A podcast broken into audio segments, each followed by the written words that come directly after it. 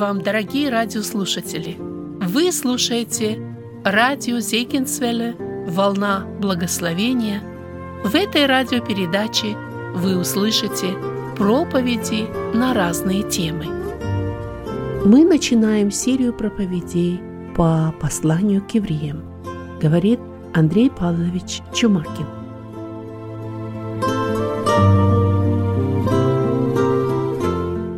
Послание евреям. Послание единственного послания и, можно сказать, единственной книги Библии, которая называет, начинается со слова «Бог». И название вот всей этой книги, или, может быть, всему этому исследованию, нашему разбору, мы выбрали «Превознесенный Христос». Именно это показывает автор послания евреям – мы можем сказать, что все философии, все религии мира, они пытаются ответить на один фундаментальный вопрос. Этот фундаментальный вопрос – есть ли Бог? Можем ли мы знать Бога? Если Бог есть, что Он сообщает нам? Что Он говорит нам? На эти вопросы отвечает послание евреям с самого начала, с самого первого стиха, самое первое слово, которое мы находим в послании евреям, это слово «Бог». И послание евреям, как и вся Библия, она не доказывает существование Бога, она подразумевает существование Бога. И с самого начала послание евреям сообщает, что говорит нам Бог. Я хочу, э, чтобы мы вникнули в это и увидели, что это послание говорит о том, что Бог есть, о том, что Бог говорит, и о том, что Сын Божий Иисус Христос – это самое высшее откровение Бога, и Он, Христос, превознесен над всем в этой вселенной. Прежде чем мы коснемся самого послания и посмотрим, и сегодня у нас будет первая часть, это введение, когда мы посмотрим на разные моменты, связанные с этим посланием. Но вначале я хотел бы задать пять вопросов, которые, возможно, мы задавали сами себе, а возможно, кто-то когда-то задавал нам эти вопросы. Первый вопрос. Как вы можете доказать, что Христос – это единственный путь спасения, если есть другие религии? Второй вопрос. Верите ли вы, что Бог пошлет в ад или в погибель евреев, которые не приняли Мессию и которые не уверовали в Него как Спасителя, как в Сына Божьего, как второе лицо Троицы? Третий вопрос. Верите ли вы в ангелов? И считаете ли вы, что нам нужно каким-то образом стремиться войти в контакт с ангелами? Каким-то образом иметь какое-то общение с ангелами? Четвертый вопрос. Что происходит с теми христианами, которые отказываются от своей веры? Действительно ли существует опасность отпадения от веры и погибели тех, кто когда-то были верующие. И, наконец, пятый вопрос. Если Бог существует, почему Он не всегда отвечает на мои молитвы, и почему Он не избавляет и не облегчает мои страдания? Я думаю, что эти вопросы э, возникали когда-то в жизни многих из нас. Где найти ответы на эти вопросы? Ответы на эти вопросы есть в послании евреям – и когда мы изучаем, когда мы исследуем, вот это послание, оно показывает нам не только глубину богословия, не только очень важные мысли, которые берутся и растолковываются на основании Ветхого Завета. В этой книге мы находим очень много практических ответов на те вопросы жизни, с которыми мы встречаемся. Наверное, нам нужно сказать, что после книги Откровения – Послание евреям – это, наверное, следующая книга по сложности. И очень часто верующие христиане очень с опаской смотрят на книгу Откровения, э, трудно понять, что там. И с такой же опаской подходят и к посланию евреям – начинают читать это послание, и там столько всего сложного, и, и не до конца понятно, и что-то там с Ветхого Завета, и что-то там о жертвах, и о священстве, и что-то там все вот каким-то образом трудно уяснимое. Но мы должны понять, что это очень важное послание. И нам важно действительно вникать в него для того, чтобы понимать то, что Господь открывает нам в этом послании. Когда мы будем смотреть это послание, мы будем на протяжении вот нашего исследования пользоваться этой схемой. Может быть, первоначально эта схема покажется такая очень сложная, очень много здесь деталей, а, очень много здесь подробностей. С одной стороны, вы получили э, эту распечатку, и вы можете смотреть каждый раз, когда мы будем касаться вот этой э, схемы и всего послания. Но мы будем касаться каждой этой части, каждой детали, потому что на этой схеме все послание евреям, оно как бы в совокупности. И нам это легче будет, когда мы смотрим наглядно, когда мы смотрим на все эти главы, и когда мы смотрим на, на всю информацию, которая говорится в каждой этой главе и оно становится более ясным, более понятным. Вопрос, почему мы начинаем изучать послание евреям? Почему именно послание евреям для нас важно сегодня, Церковь Спасения? Мы живем сейчас, в 21 веке, здесь, в Америке. В чем важность послания евреям для нас сегодня и сейчас? Мы все знаем, что у нас очень разнообразная церковь, очень много людей. И э, люди отличаются по своему духовному возрасту. В нашей церкви есть молодые верующие, те, кто пришли к Господу, приняли крещение, те, кто возрастают духовно, укрепляются в Господе. У нас есть те, кто еще не уверовали, и я надеюсь, что на наше собрание в среду и таковые приходят. Те, кто еще идут, те, кто еще на пути к Господу. У нас есть те э, верующие, которые уже долгое время верующие, которые любят Господа – и которые хотят углубляться в Писание, в Слово Божие, которые хотят знать больше тех откровений, которые находятся в Священном Писании. У нас есть также те, которых можно назвать непослушные или плотские верующие. Те, которые являются верующими, но еще не подчиняются Слову Божьему, еще строят свою жизнь так, как они считают правильным – у нас есть христиане, верующие, члены церкви, которые сегодня проходят трудные времена, может быть, в финансах, в работе, здоровье, отношения в семье, еще какие-то разные сложные вопросы, через которые приходится проходить. Как всем этим разным христианам, членам церкви, из которых мы все состоим, найти Слово Божие, которое бы давало пищу и питание? Я считаю, что Послание евреям именно, это делает. Оно было направлено к очень разнообразным группам людей. И к тем, кто только стали верующими христианами, и к тем, кто были непослушны, и к тем, кто сомневались, и тем, кто проходили разные трудные периоды, в том числе и гонения. И поэтому для нас это важное послание. Мы читаем его сегодня, и для нашей церкви мы начинаем изучать, исследовать. Мы много можем найти здесь то, что нужно именно нам сегодня и сейчас.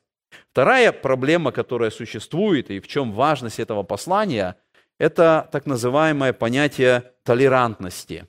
Мы живем в это время, когда толерантность возводит на особо высокий э, пьедестал почета. И мы понимаем, что толерантность по сути своей – это понимание, что человек имеет право ошибаться. Любой человек, он имеет право ошибаться. Но сегодня, когда мы смотрим на то, что происходит с толерантностью, мы видим, что это псевдотолерантность, которая возводится на особый почет. И в псевдотолерантности понимается так, что невозможно другому человеку сказать, что он не прав. Это уже не право ошибаться, а это уже невозможность другому указать на неправоту того, кто находится рядом. То есть все идеи, которые существуют в мире, они должны быть равноценные, они должны быть на одном уровне. И поэтому сегодня очень часто мы можем услышать, что те, кто не хотят признавать чужие идеи, они становятся опасными для общества, они становятся опасными для страны, они должны молчать, они не имеют права заявлять, что кто-то не прав, потому что его понимание отличается. И мы видим, что происходит, если так будет продолжаться, в конечном итоге такое понимание толерантности, оно приведет к гонениям на христиан. Оно приведет к тому, что христиане, которые отстаивают истину Божьего Слова, они будут гонимы.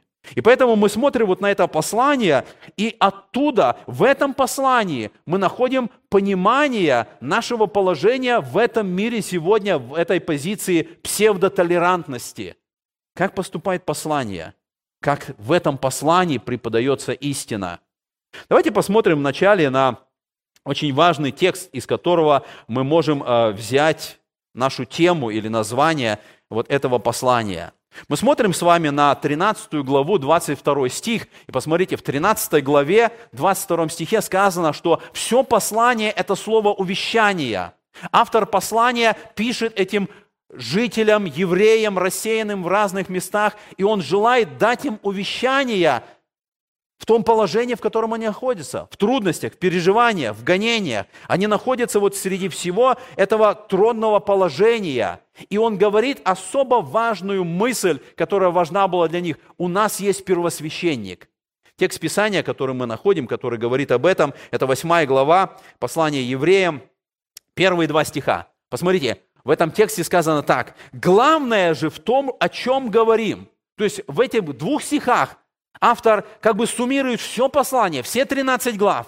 Он очень много говорит, разных деталей. И он говорит, но вот из всего, что я говорю, вот что самое главное, вот что самое важное, вот моя тема, вот моя основная мысль, которую я хочу сказать. Главное же в том, о чем говорим, есть то, мы имеем такого первосвященника, который восел одесную престола величия на небесах, и есть священнодействователь святилища и скинии истиной, которую возвиг Господь, а не человек.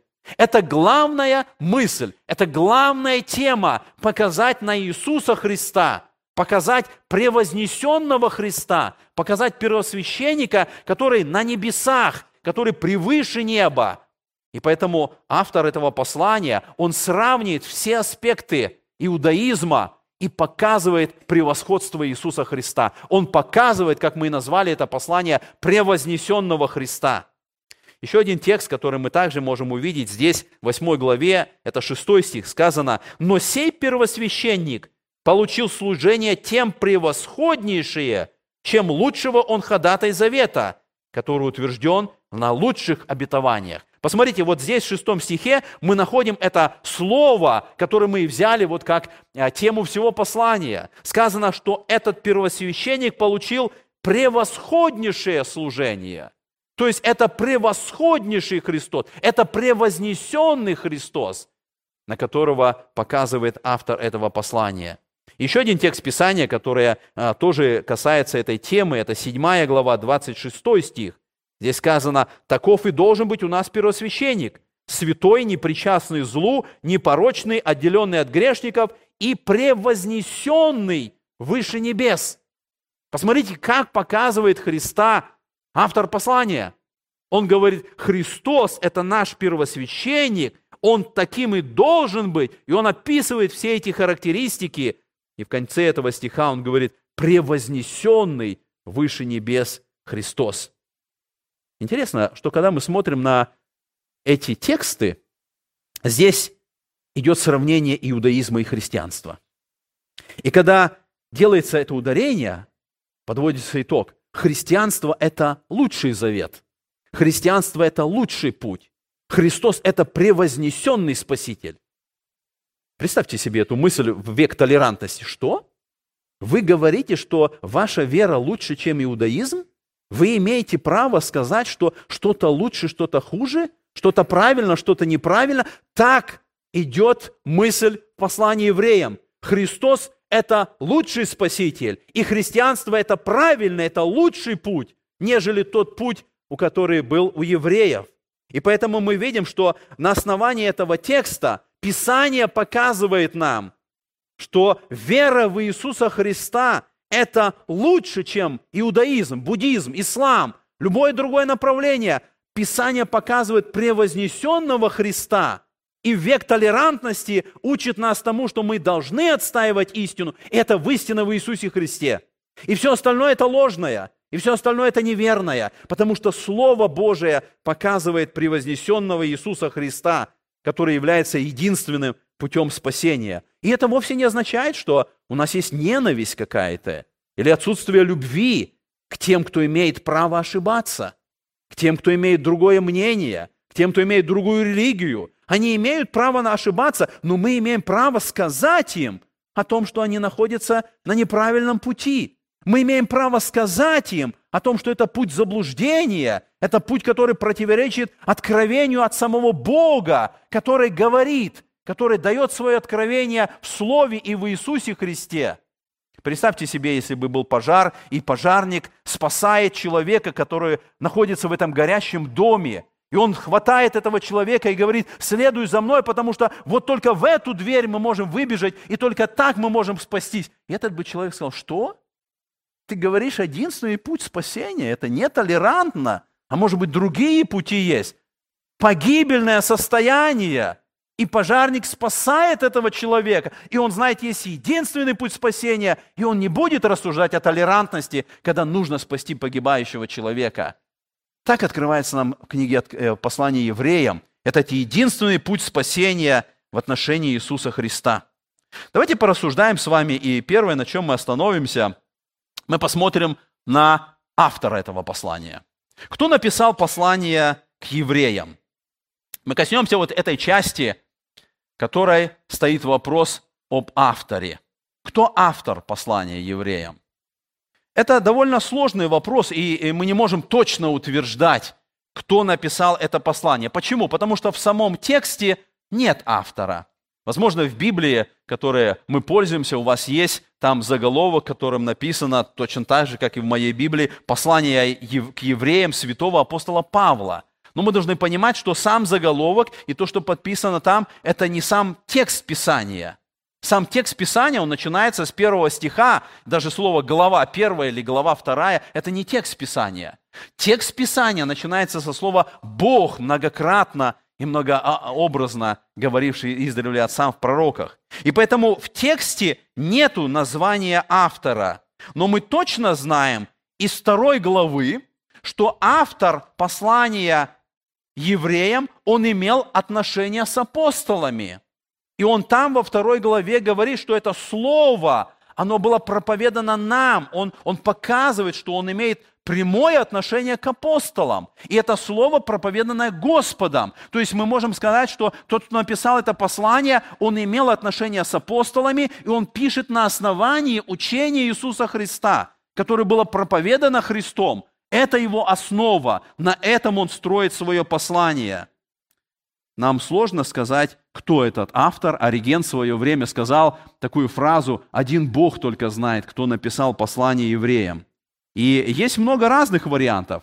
Естественно, один из э, этих вариантов – это апостол Павел. Есть другие варианты, что Аполос написал это послание. Есть э, вариант, что Варнава написал послание. Даже Прискила, жена Акилы, тоже попала в это количество этих возможных авторов, и предполагается, возможно, даже и она написала. Почему есть сомнение, что Павел написал? Основная причина – это различие стиля. Мы все знаем, как Павел пишет свои послания. В каждом своем послании он начинает Павел, апостол, такой-то, такой-то. Он пишет как бы вступление и потом само послание. Мы видим, что послание евреев этого нету. Более того, те, кто изучает греческий язык, они говорят о том, что сам стиль или язык греческого языка, послания евреям, он сильно отличается от всех других посланий, которые писал апостол Павел. Это сомнение, но тем не менее у нас есть и довольно серьезные основания считать, что это именно Павел. Более того, я так именно считаю. Я, несмотря на то, что в самом тексте нету имени Павел, но есть некоторые указания, которые дают нам основания считать, что именно апостол Павел написал это послание. Первое, что мы видим, мы находим с вами, что а, в посланиях Нового Завета есть три послания, которые берут свою целью истолковать Ветхий Завет на основании книги Авакума 2.4. И вы помните Авакума 2.4? Это известная фраза «праведный верою жив будет». Это как бы указание вот на, на все ветхозаветнее понимание, и этот текст берется и в Новом Завете истолковывается в трех посланиях. Первое – это послание римлянам, и в послании римлянам, как мы знаем, что там идет основное указание на первое слово, что значит «праведный». Послание римлянам, именно апостол Павел объясняет, что значит быть праведным перед Богом. Второе послание – это послание Галатам – и послание Галатам более сосредоточено вот на этом тексте, на словах «жив будет». Что значит «жив будет»? Что значит перед Богом быть в жизни? Апостол Павел в послании Галатам изъясняет вот эту часть. Есть третье послание. которая сосредоточена на третьей части этого стиха «верою». В каждом из трех посланиях цитируется Авакум.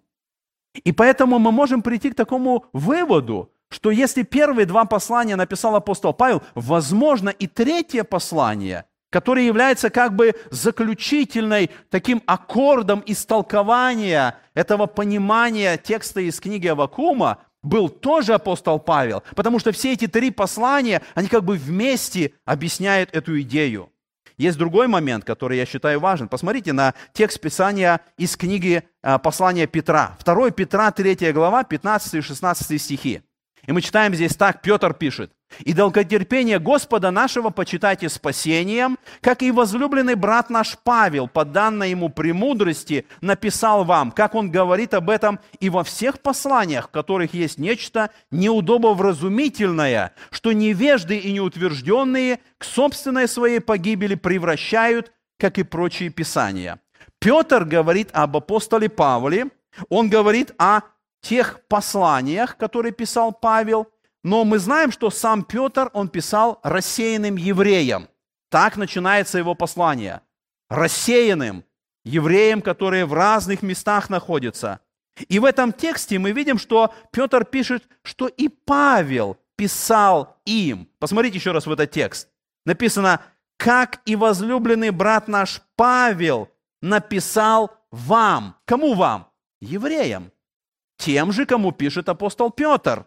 И мы видим, что если Петр говорит, что Павел написал послание к евреям, а у нас как бы нету другого послания, кроме послания евреям, то есть для нас мы можем сделать вывод, что если все послания апостола Павла, они адресованы к язычникам, римлянам, коринфянам, галатам, любое послание возьмите, оно адресовано к язычникам. Но Петр говорит, что Павел когда-то писал евреям.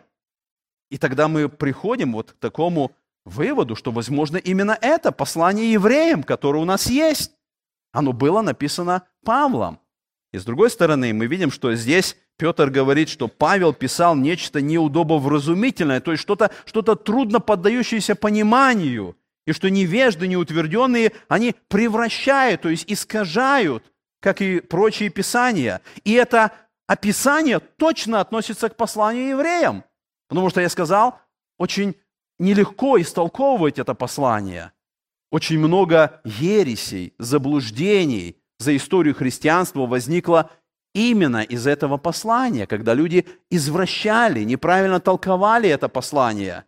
Это точно относится к адвентистам, которые на основании послания евреям создали свою доктрину о небесном святилище, о, служении Иисуса Христа во втором отделении святилища, как они говорят – о начале служения Христа там, в этом, во втором отделении в 1844 году. Это на основании послания евреям, когда они, как Петр пишет, превращают, то есть искажают Писание, не понимая до конца.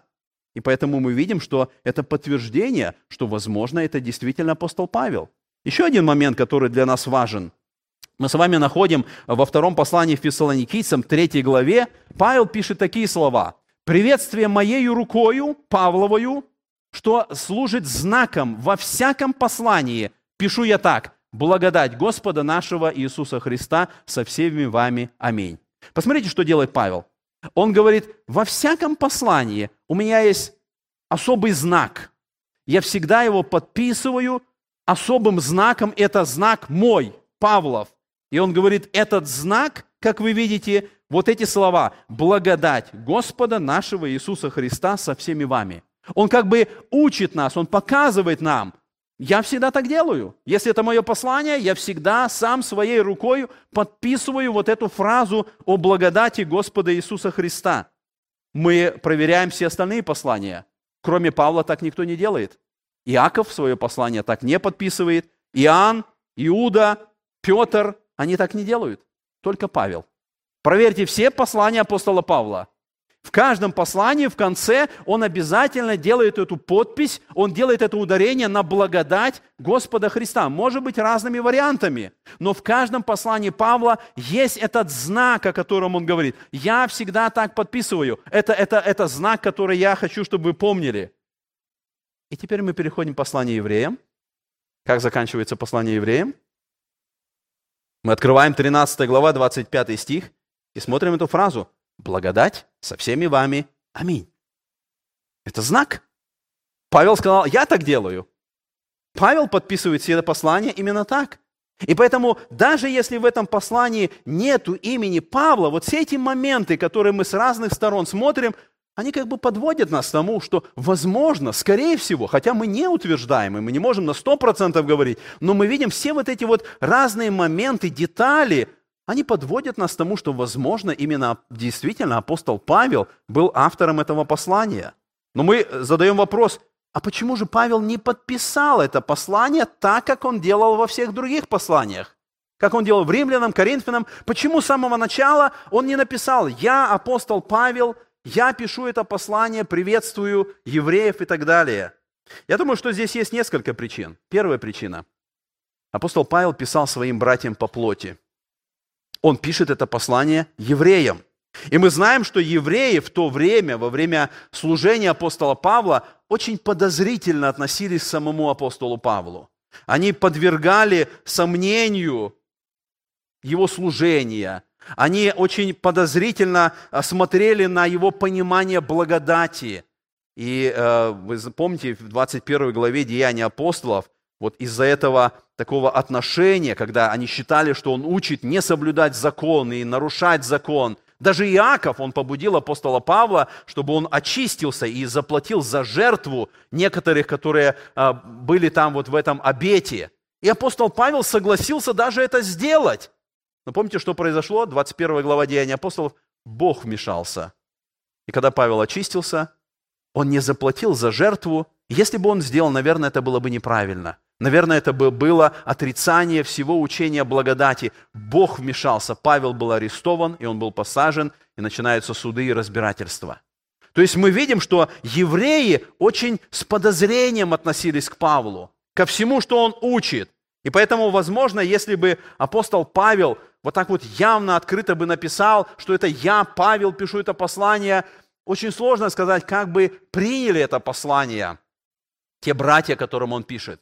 Я думаю, что вот именно здесь, после того, когда он был посажен первый раз в темницу, я думаю, что именно после этого апостол Павел пишет это послание, в котором он ставит эти четкие грани, отделяя христианство от иудаизма. И уже после этого момента уже нет всех вот этих вот каких-то э, промежуточных состояний, жертвы, очищения, всего остального. Я думаю, что именно здесь апостол Павел принимает это решение и пишет это послание, в котором он пишет, не указывая свое авторство, но он пишет, как иудей для иудеев, как он, был, как он и говорил, для иудеев я был как иудей, чтобы приобрести иудеев. Он пишет на все эти темы и в то же время показывает превосходство Христа, отделяя, как я сказал, иудаизм от христианства. Итак, мы с вами смотрим на это послание и задаем себе вопрос, что представляет из себя послание евреев. И мы можем сказать, что это новозаветняя книга Левит. Новозаветняя книга Левит. То есть само послание евреям, оно как бы скрыто в книге Левит – ветхозаветней книги. Но книга Левит, она открывается посланием евреям. Мы бы никогда с вами не понимали то, о чем говорится в книге Левит. Со всеми этими жертвами, со всем, а, а, а во, во всех этих деталях. Но именно послание евреям, оно открывает нам, что значит книга Левит.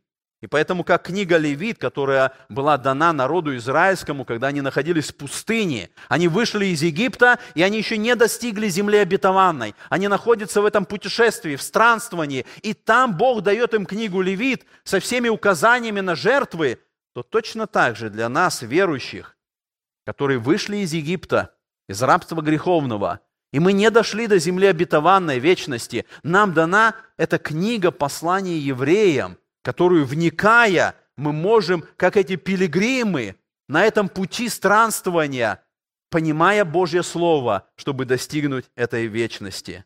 Следующий вопрос, на который мы с вами посмотрим, это вопрос, кому была написана эта книга, или кто были получатели этого послания. Мы с вами уже сказали, что это были евреи, так называется это послание. И э, с другой стороны, когда мы читаем это послание, мы видим, что эти евреи были христианами. То есть это евреи, которые уверовали в Иисуса Христа, которые стали христианами. И мы знаем из книги Деяний апостолов, что первые ученики были евреями. Более того, первое время, где-то, может быть, 10 лет после Дня Пятидесятницы, проповедь и служение, они были только среди евреев. И только апостол Павел с того момента, когда ему дано это откровение, и потом Петр, вы помните, они вдруг понимают, что это не только для евреев. Корнилию посылаются они, чтобы они поняли, это истина спасения, она не только для евреев, она и для язычников. И начинается эта проповедь язычникам. И поэтому мы видим, что вот это время евреи, которые стали христианами, и которые первое время после уверования еще очень много ветхозаветных моментов соблюдали. Они где-то исполняли, они были в храме. Еще был этот переходный период, когда они и евреи, и в то же время христиане. Когда им открывается эта истина благодати Нового Завета, но они еще не знают точно, от чего нужно освободиться и перестать делать из того, что они делали до этого момента. Мы видим, что этим христианам было трудно. У них были гонения. Сначала гонения от своих собственных братьев, от евреев, потому что их воспринимали как отступники. Они отошли от истинной веры иудаизма. Они отступники. С другой стороны, мы видим, что начинаются гонения не только от евреев, хотя и от них, преследования, даже убийства, но и от Римской империи начинаются гонения на этих христиан из евреев. В Римской империи евреи имели право не поклоняться богам Рима. То есть иудаизм был признанной религией, и если ты еврей, ты имеешь право не поклоняться богам Рима. Именно поэтому римляне первоначально не трогали первых христиан. Они воспринимали их как сектой иудаизма. Они воспринимали, что это по сути те же самые евреи, может быть, что-то у них по-другому понимается, но когда римляне поняли, что христиане – это уже не иудаизм, вот здесь христиане потеряли свое право не поклоняться богам Рима. И вот здесь начинаются преследования христиан, потому что они тогда должны поклоняться богам Рима, и они этого не делают. И поэтому начинаются тюрьмы, начинаются гонения, начинаются страдания христиан, особенно во время императора Нерона. И поэтому мы видим с вами, когда мы смотрим 10 глава послание евреям, 32-34 стих, мы видим, что эти евреи, эти христиане, они были в этих гонениях, у них был подвиг страдания, о которых пишет Павел. Они претерпели даже расхищение имения своего с радостью. То есть они были вот в этом состоянии, но они стояли перед искушением. Искушение было оставить веру в Иисуса Христа и вернуться в спокойствие иудаизма. Они находились вот в этом состоянии, им нужно было принять решение, именно поэтому Павел пишет это увещание. Он объясняет им, что Христос превыше всего. Как вы можете оставить веру в Христа, если все, что было до этого, оно ниже, это прежнее, это ветхое, вы теперь познали истину. И он пишет этим страдающим христианам, чтобы они остались верными Иисусу Христу. С другой стороны, когда мы смотрим с вами на этих э, получателей, мы видим, что они очень хорошо знали Ветхий Завет. Даже некоторые толкователи Библии говорят, возможно, это не просто обычные евреи. Возможно, это послание было написано уверовавшим из священников или уверовавшим из левитов. Там настолько глубоко касаются вопросы Ветхого Завета, что к такому выводу даже некоторые приходили. И мы с вами видим, когда апостол Павел пишет это послание, те, кому он пишет, они действительно хорошо знали Ветхий Завет. Они знали о призвании Авраама. Они знали, что Господь избрал его. Они знали, что от Авраама будет образован народ Израиля. Это особый народ, особое избрание. Они знали о том, что произошло с Моисеем на горе Синай когда Бог дал ему закон. Они знали о десяти заповедях, о законе, о завете, в котором находился народ израильский. Они знали о священниках и о жертвах. О всем этом законе книги Левит, как это было установлено. Они понимали, они знали о путешествии народа 40 лет в пустыне, о том, как они достигли земли обетованной. Это все детали, которых очень подробно описывает послание евреям. И это говорит о том, что кому было написано это послание, они понимали эти моменты. Они, им не нужно было объяснение этих вопросов, потому что они хорошо знали, о чем идет речь. И с другой стороны, мы можем сказать, что, скорее всего, это послание было написано до 70-го года после Рождества Иисуса Христа. Мы знаем, что в 70-м году Иерусалим и храм был разрушен. Жертвоприношение прекратилось. Все служение храма было остановлено. И мы нигде в этом послании не видим, чтобы это произошло.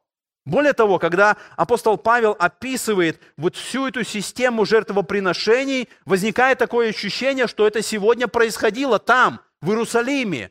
То есть до 70-го года апостол Павел пишет это послание. Поэтому оно написано для этих евреев. Но с другой стороны, оно написано для нас. Оно написано для христиан. Потому что в Иисусе Христе нету уже ни иудея, нету язычника – и это богодухновенное Писание, которое для нас полезно для обличения, для наставления, для ободрения. И вникая в это Писание, мы, которые не являемся евреями, мы чувствуем вот этот голос Божий, эту истину, которая звучит для нас сегодня. Какие цели ставит автор? Почему апостол Павел пишет вот это послание? Два момента, которые мы можем отметить в этих, эти две главные цели, которые апостол Павел ставит здесь. Первое, мы сказали, показать Иисуса Христа как превознесенного. Это важно было ему услышать, чтобы они не сомневались, чтобы они не вернулись обратно в иудаизм, чтобы они увидели, что Христос превыше всего. И Павел будет касаться, как я сказал, всех самых важных аспектов превознесенности Иисуса Христа над иудаизмом. Он будет показывать, что Христос превыше ангелов, он превыше Моисея, он превыше священства. И он начнет свое послание с особо уважаемой группы людей в Израиле. Это пророки.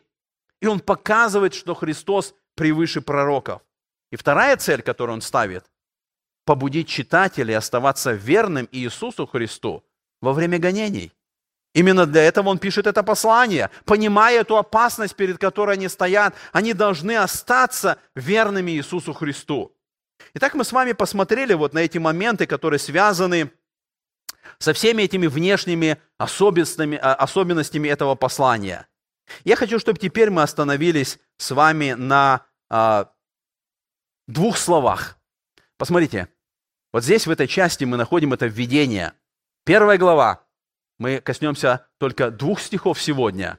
И мы видим в этом тексте сказано, начинается послание такими словами. Бог многократно и многообразно говоривший из древля отцам в пророках, последние дни сии говорил нам в Сыне. Давайте остановимся на этом.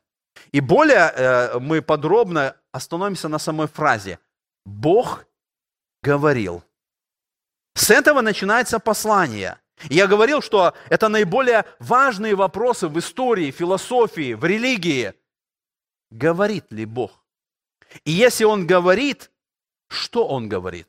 Люди сегодня заинтересованы, когда они смотрят вот в космос, в небо, они смотрят и думают, есть ли жизнь где-то там, в других галактиках, там, на Марсе, они, они смотрят какой-то метеорит, который упал, они исследуют, они пытаются узнать об этих внеземных цивилизациях, они пытаются узнать, есть ли где-то жизнь еще. Писание, послание евреям с самого начала говорит, да, Бог есть. И Бог говорит, и Бог обращается. И поэтому возникает второй вопрос. Если Бог существует, и Он говорит, что именно Он говорит?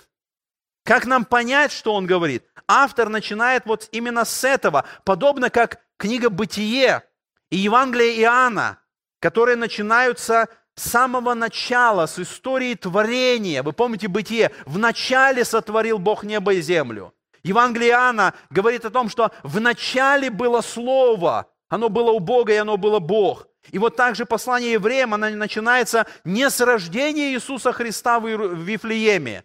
Оно начинается с истории творения. Бог издревле, Он говорил, Он говорил отцам в пророках. И это говорит нам о том, что Евангелие, Евангелие спасения, Евангелие об Иисусе Христе, оно не появляется в каком-то вакууме.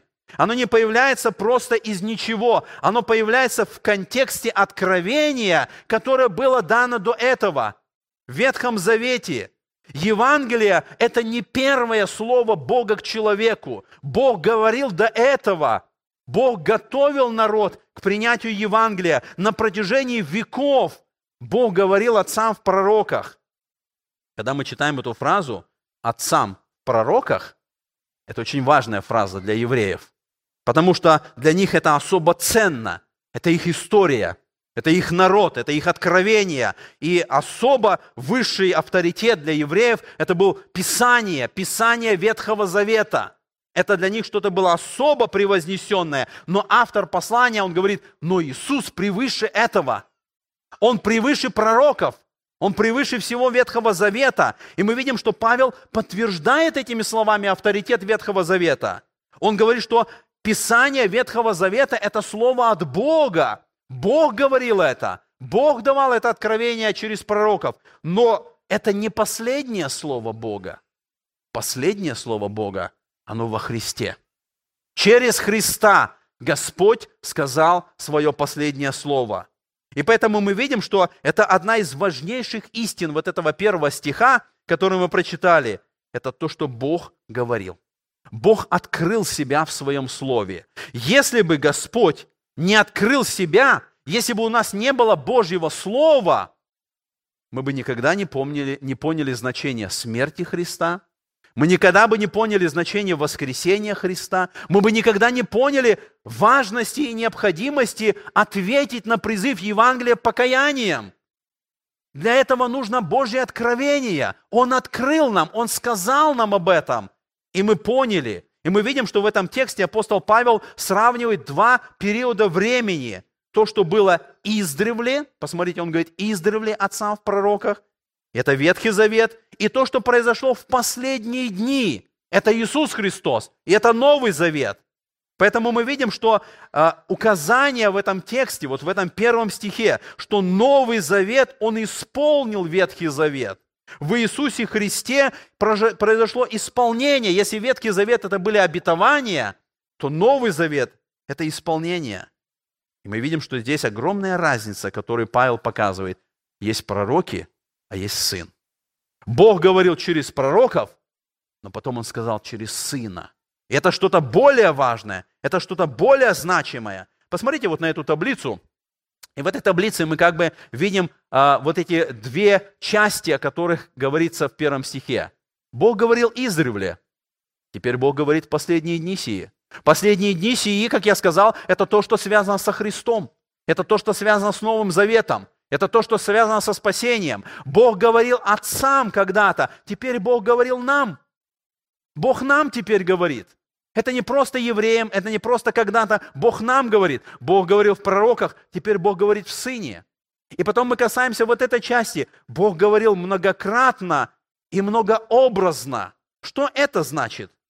То, что Бог говорил многократно, мы знаем. 44 автора которые написали 39 книг Ветхого Завета. Это многократное Божье обращение. На протяжении 1500 лет составлялся Ветхий Завет.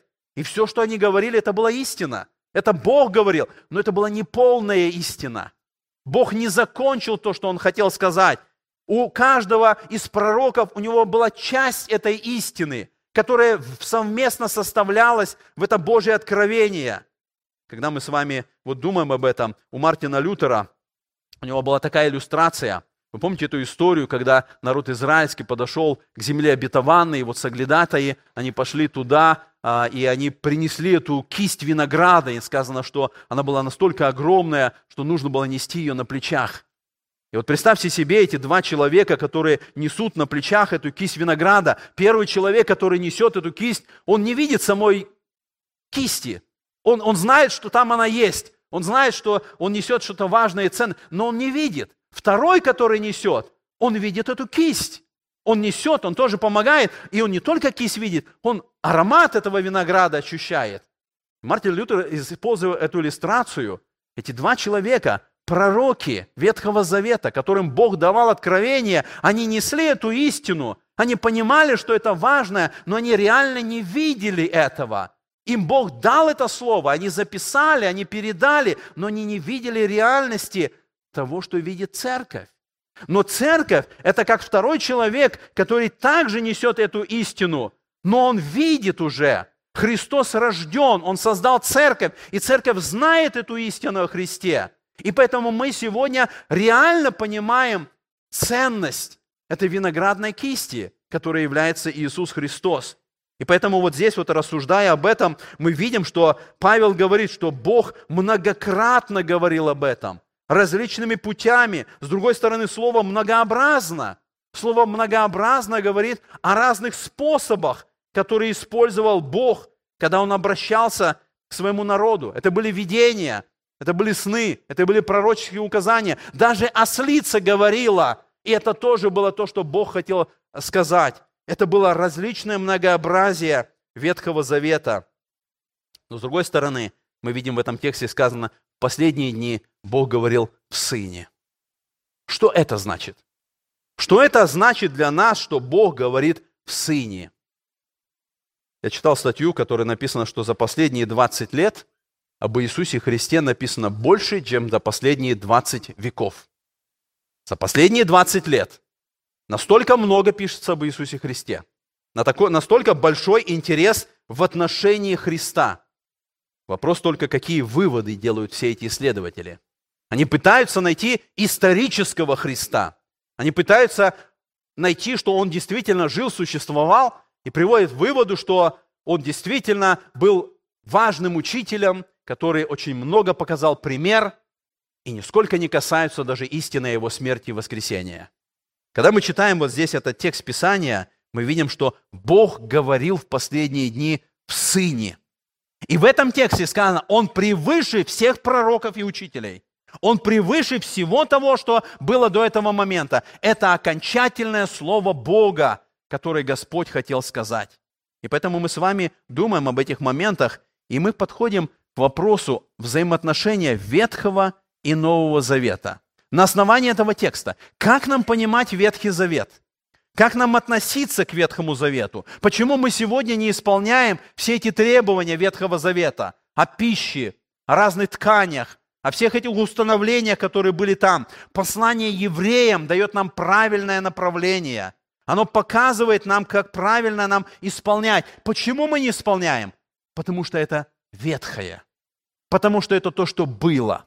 Потому что пришел Христос, и Он лучший первосвященник. Он дал лучший завет. Это новый завет, в котором мы находимся. И Бог говорил через Сына, и Он дал нам этот новый завет, которым мы пользуемся. И мы смотрим Ветхий Завет, и мы по-прежнему исполняем 9 из 10 заповедей потому что это подтверждено Новым Заветом.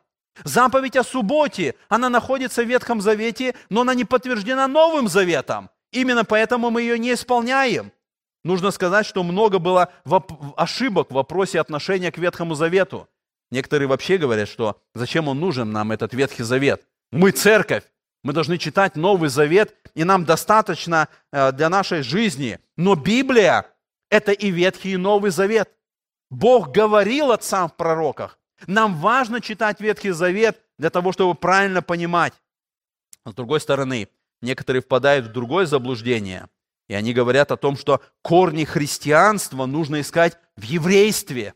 Они углубляются в Тору, они пытаются найти все эти корни, и это другая ошибка, это другое заблуждение, потому что мы народ Нового Завета. Христос создал свою церковь. И на основании того, что Христос сделал, у нас есть это правильное понимание Ветхого Завета. Итак, когда мы посмотрели вот на эту первую часть э, этого начала послания евреям, какие выводы мы можем сделать? К какому заключению мы можем прийти? Первый вывод. Толковать Библию необходимо христологически. Что такое христологически?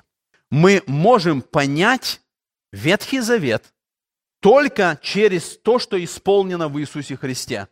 Когда мы читаем Ветхий Завет, мы должны смотреть через Иисуса Христа. И только через Христа, через то, что совершил Христос, через то, что Он сделал, мы можем понять Ветхий Завет. Это правильное толкование. И Новый Завет показывает, как Христос исполнил все те прообразы, которые находились в Ветхом Завете. Ветхий Завет – это детоводитель ко Христу. И мы сегодня, которые обладаем этой истиной Нового Завета, мы должны изучать Ветхий Завет и понимать его по Христу. Второй вывод, который мы можем сделать. Мы не должны откр- ожидать нового откровения после завершения Нового Завета. Бог говорил отцам в пророках, Он давал откровения, пророчество, видение, Он все это делал, и это было издревле. Последнее слово Бога был Иисус Христос. В Иисусе Христе Бог сказал все, что Он хотел нам сказать. И поэтому мы сегодня не можем ожидать каких-то новых пророчеств, каких-то новых откровений. Всякий претендующий на новое откровение или пророчество сегодня – это лжепророк. Будь это Мухаммед и Коран, будь это Иосиф Смит или книга Мормона, будь это Елена Уайт или кто бы это ни был еще. Всякое новое пророчество, оно бросает тень на откровение в Иисусе Христе. Во Христе Бог дал полное откровение. Он сказал все, что Он хотел сказать нам. И поэтому, вникая в Иисуса Христа, мы понимаем Бога. Вникая в Иисуса Христа, мы понимаем, что Бог хотел нам сказать. Через Иисуса Христа Бог нам открыт во всей полноте. Когда сегодня кальвинисты или кто бы то ни был еще, они говорят, Христос, да, но, но вот Божья суверенность, но вот Божье предопределение – это неверный путь. Бог открывается через Христа. И если мы вне Христа пытаемся Бога понять, мы обязательно пойдем путем заблуждения. Но когда мы смотрим на Христа, во Христе мы понимаем Бога, и Его суверенность, и Его предопределение. И все остальные вопросы мы понимаем только через Иисуса Христа. И, наконец, третье, что мы можем сказать. Если Бог не говорит к нам сегодня через Библию, с нами что-то не так. Мы остановились на этом тексте. Бог говорит.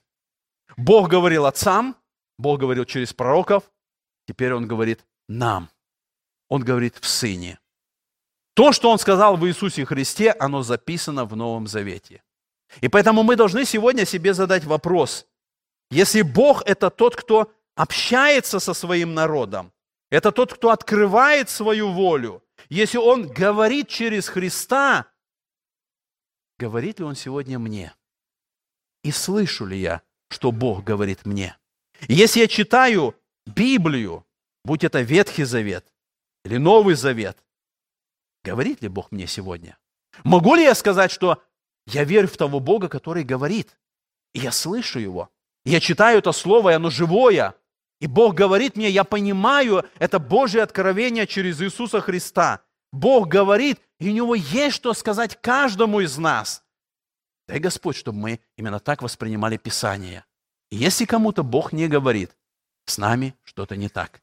И дай Господь, чтобы мы просили у Господа помощи, вникая в это Слово, слышать голос Божий, слышать голос Духа Святого и понимать истину об Иисусе Христе, нашем превознесенном первосвященнике.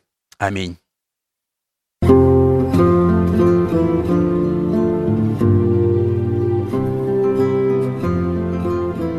Эту проповедь вы можете еще раз прослушать в нашем приложении смартфона под русским флагом в передачах проповеди, а также на сайте Церкви Спасения salvationbaptistchurch.com.